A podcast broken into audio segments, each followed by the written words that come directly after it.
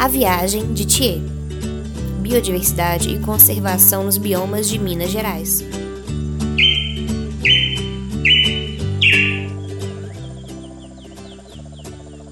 Guta, a jaguatirica, contou para Thier que fazia parte de um grupo de apoio, o ASP, animais silvestres predados por humanos pouco ou nada razoáveis. E naquela noite, na mata, Sassá, a onça pintada e líder do grupo, ia dar uma palestra motivacional.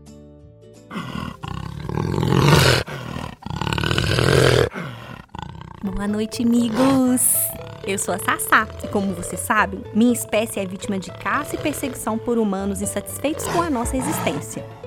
Thier esperou o fim do discurso e foi conversar com a onça. Cada vez mais estamos próximos dos humanos, Thier.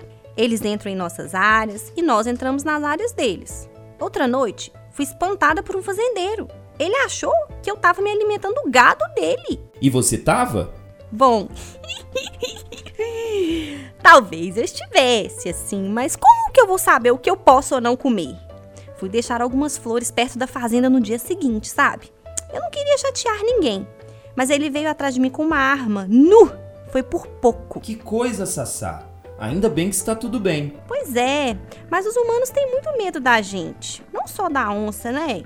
Dos outros animais também, jaguatirica, onça parda, lobo, cachorro do mato. Ah, mas a gente só quer ficar no nosso canto.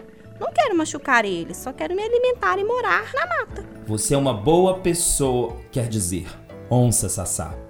É, eu me esforço, Tiê, só sou grande. E tem presas e garras enormes. Enormes, mas só para sobreviver. Juro!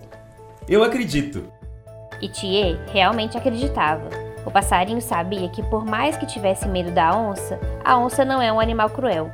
Muito menos Sassá, que onça meiga.